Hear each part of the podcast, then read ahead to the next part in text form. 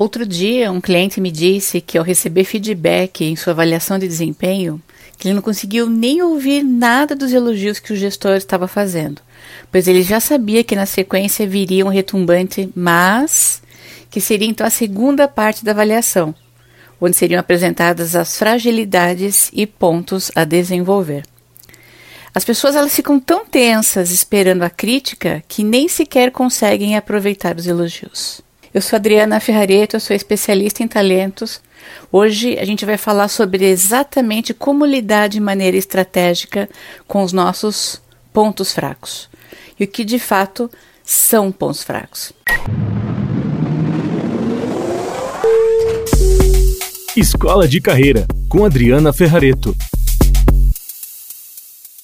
A gente tem uma tendência a olhar para o ponto fraco apenas e pensar que temos muitas fragilidades e isso vai nos desanimando, porque temos tantas coisas para resolver. Mas olha que interessante. Se eu te mostrar um lençol branco enorme, mas que tem um pontinho azul bem no meio, o nosso olhar será lançado imediatamente para esse pontinho, como se desconsiderássemos todo o restante branco. Isso me faz pensar que devemos rever a forma como tentamos desenvolver pessoas e trabalhar em suas fragilidades, justamente por causa desta tendência de olhar aquilo que parece estar errado e de não perceber todo o entorno daquilo que é bom. Mas por onde nós devemos começar, Adriana, de Deus? Me explique isso. Bom, eu vou me pautar aqui em extensas pesquisas que a Gallup que é o Instituto Americano fez, é, em que nós temos melhores resultados quando nós ajudamos uma pessoa a entender quais são os seus talentos naturais. Isso daqui vocês já estão careca de saber, porque eu falo direto sobre talentos. Em outros episódios vocês podem ouvir mais sobre isso. Mas, reforçando, é onde existe nos talentos uma espécie de crescimento da gente mais natural e fluido que combinado com aprendizado rápido, a gente pode ter vislumbres de excelência. Afinal, é muito mais natural trabalhar em cima daquilo que você já tem e que já é seu e que funciona super bem.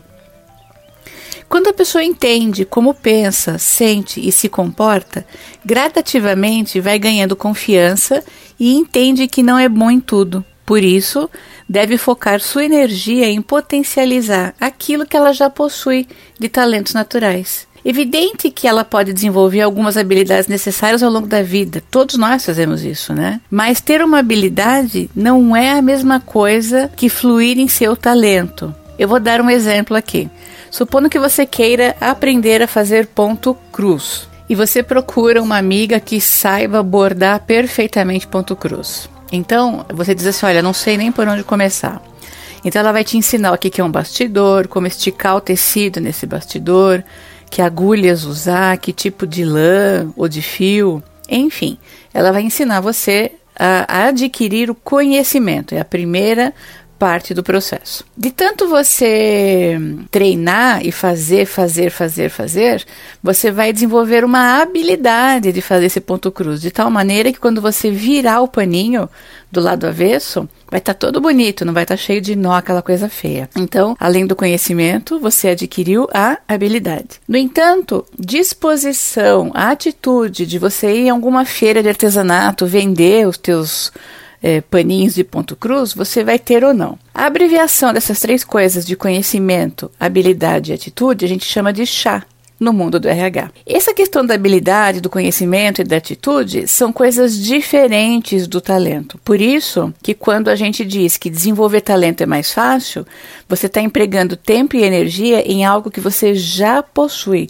Por isso que é tão exponencial a possibilidade de crescimento em cima de talento. Quanto mais você sabe quem é e como você funciona, mais entende quem não é e quais pontos fracos tem. Eu gosto muito de pensar dessa maneira. Eu vou repetir. Quanto mais você sabe quem é e como funciona, mais entende quem não é e quais pontos fracos você tem. Bom, mas então o que são os pontos fracos afinal? É tudo aquilo que pode atrapalhar o teu sucesso. Além de você saber que talentos possui, é importante que você tenha consciência das suas fraquezas. Isso ajuda a evitar algumas coisas, como, por exemplo, você alegar forças ou talentos que você não tem. Às vezes a gente imagina que tem uma coisa, acha que aquilo funciona, se, é, se pauta em cima desse processo, mas não possui. Esse pode ser um erro fatal. Outra coisa que pode ajudar você a identificar seus pontos fracos é você ao deixar de ver os seus pontos fracos, o impacto que esses pontos fracos podem causar na sua própria pessoa e em outras pessoas.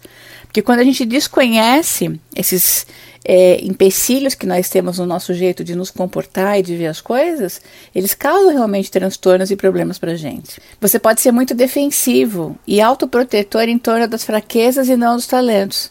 É, porque você vai querer muito proteger, esconder isso, ao invés de colocar todo o teu potencial e energia em cima dos teus talentos.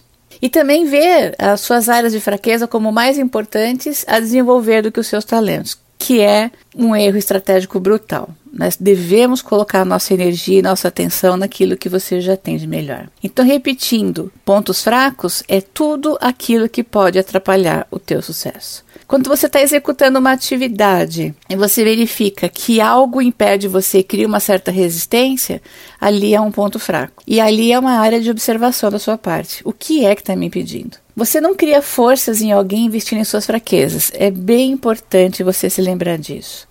A gente tem que tomar cuidado com esse senso comum de que só tem valia aquilo que vem com extremo esforço. Em geral, as pessoas elas até desconsideram os talentos que possuem por ser natural e sem esforço. Elas imaginam que todo mundo é daquele jeito e que o foco deveria ser em se esforçar em algo que não tem. Então, uma pessoa que é muito talentosa e tem a letra bonita, por exemplo, para caligrafia, digamos que ela tem uma letra bonita. Daí você elogia, nossa, mas que letra linda que você tem. Mas imagina, a coisa mais fácil do mundo ter letra bonita. Não é. É fácil para ela, que já tem a letra bonita. E é interessante que, porque ela acha que é normal, talvez ela não se empenhe em fazer outros cursos de caligrafia, de lettering, por quê?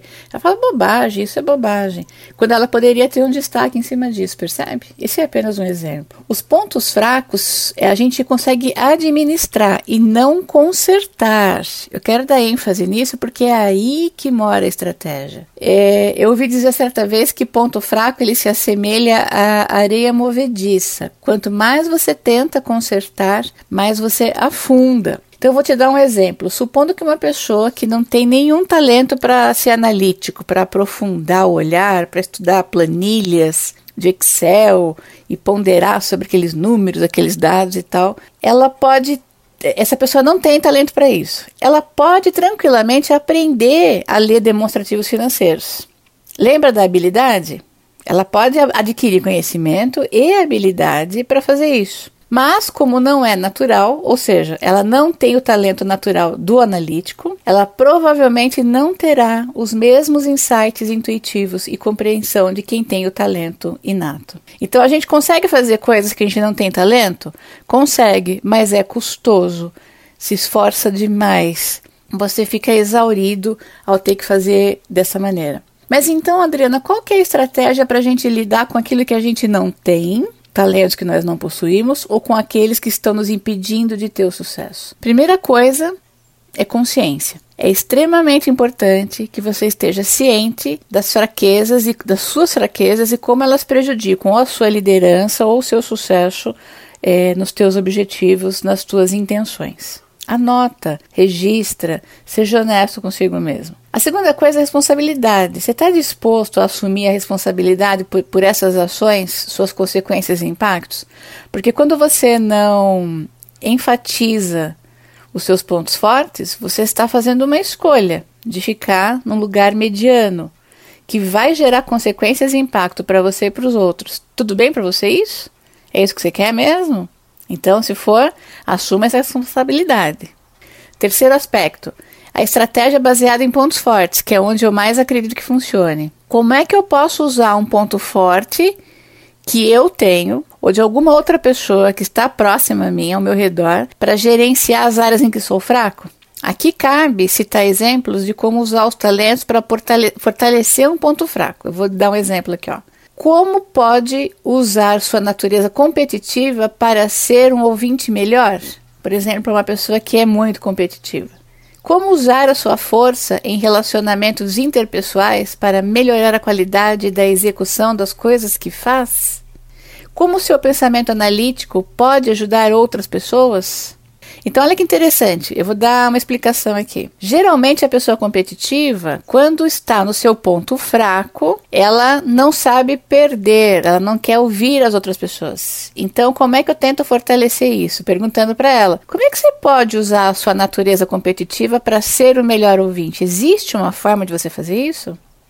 Outra questão, quando uma pessoa de execução, de botar a mão na massa entra em ação, ela sai fazendo, disparado. Ela, ela se sente bem realizando, executando. E dificilmente essa pessoa no ponto fraco, ela tem tempo para parar e se relacionar com as pessoas. Então veja que eu perguntei, ó, como é que você pode usar a força dos seus relacionamentos interpessoais para melhorar a qualidade da execução das coisas que você faz? Como é que o seu pensamento analítico pode ajudar os outros? Porque quem tem pensamento analítico forte, que porão o ponto fraco tem? Ele se isola. Ele, geralmente usa para ele aqueles dados, ele está estudando, ele fica ali focado no próprio núcleo. Para sair desse ponto fraco, ele pode pensar: puxa, como é que eu uso isso daí, tudo que eu analisei, para ajudar outras pessoas na empresa, no meu time, na minha equipe, na minha comunidade? Essas são algumas questões que a gente pode se fazer para perceber como usar o nosso próprio talento para sair de um porão ou de um ponto fraco que nós percebemos. Existem estratégias para enfrentar os pontos fracos, inclusive se você que está me ouvindo é líder e quer ajudar um colaborador. Então você pode fazer algumas coisas com ele. 1. Um, criar diálogo aberto e transparente sobre esses temas. 2. Potencializar intencionalmente os pontos fortes desse seu funcionário. 3. Encontrar um sistema de suporte, pessoas da equipe, é, ou nas interfaces que possam dar apoio para ele, ou sistemas mesmo. 4. Ajude esse colaborador a construir parcerias complementares. 5. Ajude-o a obter a educação certa, em cima do talento que ele tem, para potencializar cada vez mais o que ele já possui. Não fica dando curso de coisas em que ele não tem talento, tipo ensinar peixe a subir em árvore. Não faz sentido. Compra cursos para ele de ajudar a nadar melhor, de peixe, de fazer mergulho melhor, é diferente. 6. Estabeleça padrões razoáveis nessas áreas mais frágeis que você percebe que não é da natureza da pessoa. Então, é, as métricas, as cobranças, os objetivos, eles precisam ser mais razoáveis. E, se for o caso, ajuste ou altere as funções desse colaborador. Aqui eu estou te falando de olhar para os teus pontos fracos pessoalmente, como líder e depois como líder olhando para sua equipe. Então, com essa prática constante, você pode é, dar a maior parte do seu tempo focando no que a pessoa tem de melhor.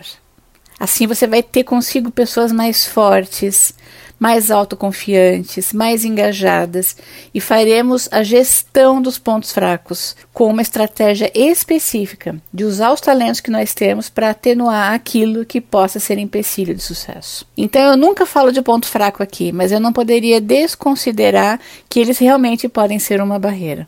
Dicas da Adri. Portanto, meu conselho, dica, lembrança, insight é Anote o que você considera ponto fraco. Vá no meu site adrianaferrareto.com.br e verifique os 34 talentos, leia mais sobre eles, procure os seus talentos ali e você vai poder, estudando os teus talentos, começar a perceber quais são as fragilidades que você tem.